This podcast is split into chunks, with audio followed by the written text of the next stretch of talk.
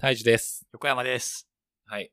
横山さん、おごりおごられ論争みたいなのって、なんか聞いたことありますかまあ、おごりおごられの話するんだろうなって感じはしますね。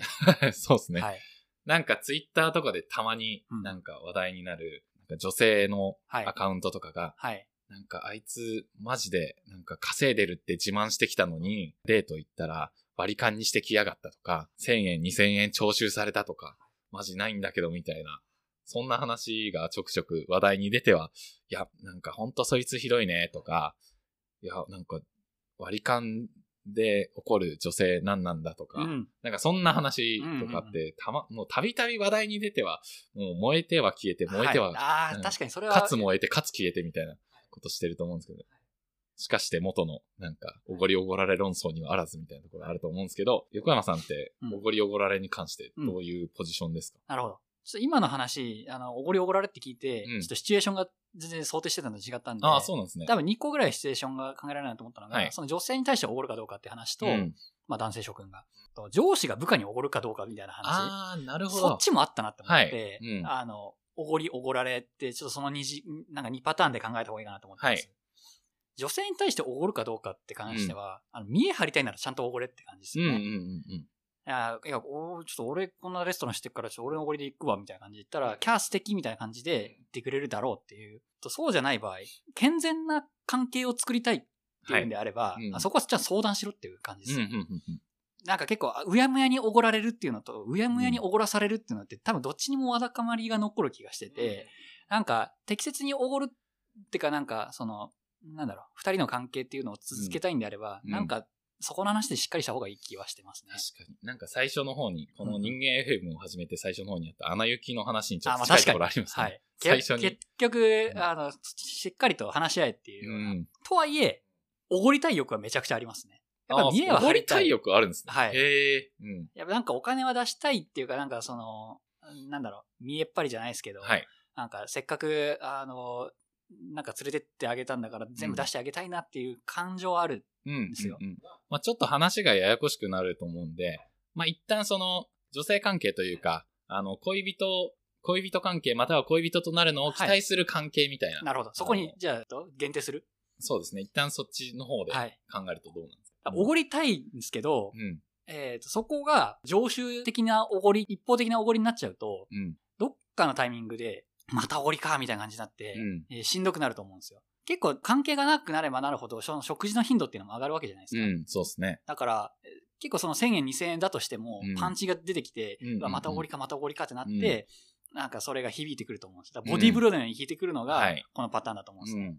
じゃなくて、なんか超絶記念日が来たみたいな感じの日とか、まあ結婚記念日だねみたいなのがあるんであれば、うんそこはバシッとおごるというか、はい。なんかそういうのはしたいなっていう気持ちはありますね。うん。なるほど。どうでもいい時はおごんないって方がもしかしたらいいかもしれないはいです。はいはい。まあ、ちなみになんか僕としては、はい僕個人の、なんか、あれとしては、はい。めんどくさいからもうおごるであーでもそれめっちゃわかる。感じでおごるを選択するはい。ことがすごくはい多い。逆に、まあ、そんなすごいところとか、めっちゃ高いレストランとか、または高頻度にうん会うみたいなのは、ちょっとそういうのは、なんだろうな。あの、自分にお金がないときは誘わないみたいな。うんうんうん。そもそも。なるほど。お金がないときは誘わないし、えっと、おごれるレベル、自分のお財布事情的のはいやつでしか行かないみたいなとこはい。ろははい。結構ありますね。なるほど。うんで、かつ他人がおごらない男女を見てどう思うかみたいな話は、うんもうそれは本当に話し合いのうん。領域なので、うんうん。おごらないやつがありえないとも思わないし、はい。おごりを期待する人が、あの、悪いともなんか思わないし、まあそれはなんかいろんな宗教があるんじゃないっていうポジションでね。そうですすね。うん。まあ、だそう思うと、まあそこの話は好きにしろって感じになっちゃって、個人的には大体好きにしろで終わってしまうっていう。個人的には、えーっと、叱るべきところではししっかりおごるっていうスタンスを取りたいですね。おごるのってはい。どどうなんですかねおごりたいって話があったじゃないですか。はい横山さん。はい。おごりたいんですか？いやいや、これ、うん。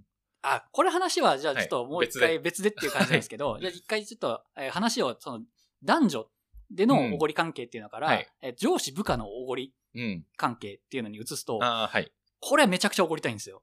うん。っていうのも、今まであまりにもはい上司の方々からうんおごられすぎてるんで、ああ、はい。どっかで還元しないとまずいっしょってことで、ペイフォワードしたいそ、いうな。部下におごりたいんですよ。うん。で、えこの話が結構、えっと、昔からあって、うん。大学入った時に始めたえー飲食店のバイトうん、で、まずその一個上の先輩っていうのができて、うん。その先輩に居酒屋連れてってもらって、うん、おごられるっていう経験をしたんですね。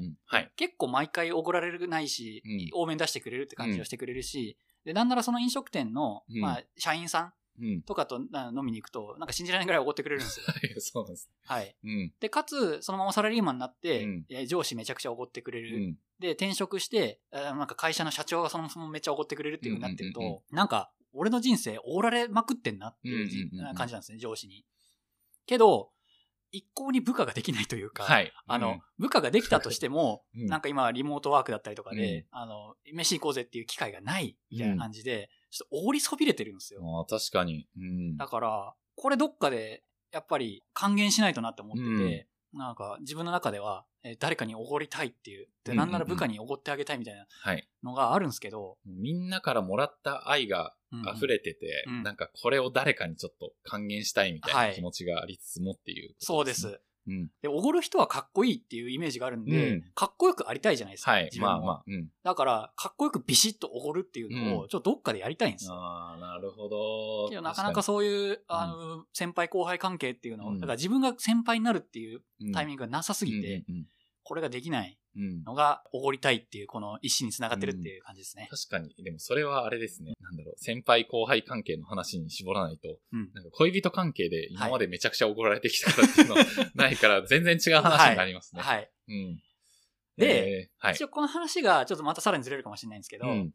贈り物結構好きなんですよね。ああ、そうなんですね。はい、うん人からもらうっていうよりかは人にあげるっていう方がめっちゃ好きで、うん。何かしらその手土産を持っていくとか、うん。何かしら相手これ買ってあげたら喜ぶかなっていうのを探しまくるっていうのって結構好きなんですよ。確かに今日、横山さんうちに来てくれたんですけど、はいミストのドーナツを持参してくれましたね。そう、こういうの結構好きで、とポケモン好きかなってことで、あのポケモンのミスドのやつ買ってきたんですけど、こういうので、相手が何を思ってくれるかなっていうのを考えながら商品を選ぶっていうのが結構好きなんですね。うん。これもしかしたら今のその、なんだろう、上司が部下におごるっていうのができないがゆえの、うん。えっ、と、もう一個の手段として、まあ、とりあえず会う人に何か贈り物を渡しとこうっていうようなのを実践してるのかもしれないうん。です。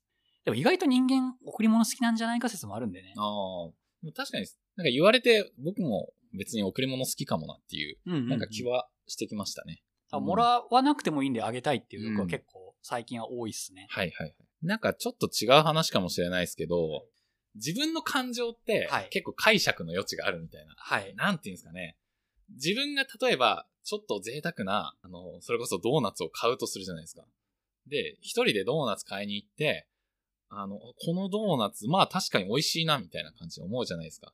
で、これが、幸せかどうかって結構自分の解釈次第で、なんか幸せなのかな？ドーナまあ確かにドーナツ美味しかったけど、これ、んこのお金を払うに値したのかなみたいなの結構、なんかよくわかんないな、みたいな。はい。感じなんですけど、これは他人に与えると、うん他人が喜んでくれるとするじゃないですか。で、この人が喜んでくれることっていうのはもう解釈の余地なくうんいいことなんで、なんだろうな、その他人に贈り物をプレゼントして他人が喜ぶことによってはい。幸せが確定するみたいな、なんかそういう視点は自分にあるかなっていや、ちょっと思いました。ありますね、多分。うん。今回、うあのまく説明で、きないけど。うん。大樹さん家に来るにあたって、ミスドドーナツをまあ3つ買ったんですね。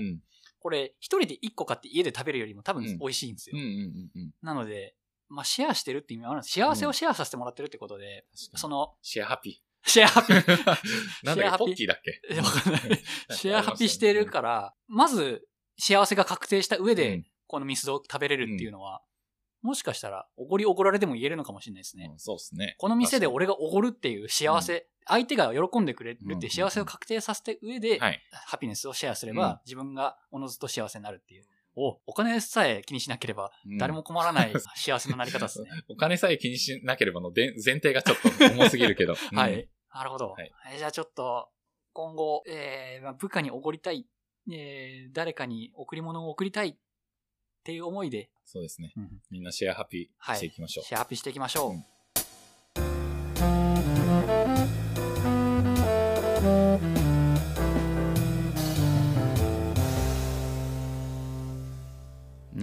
FM ではお便りを募集しています。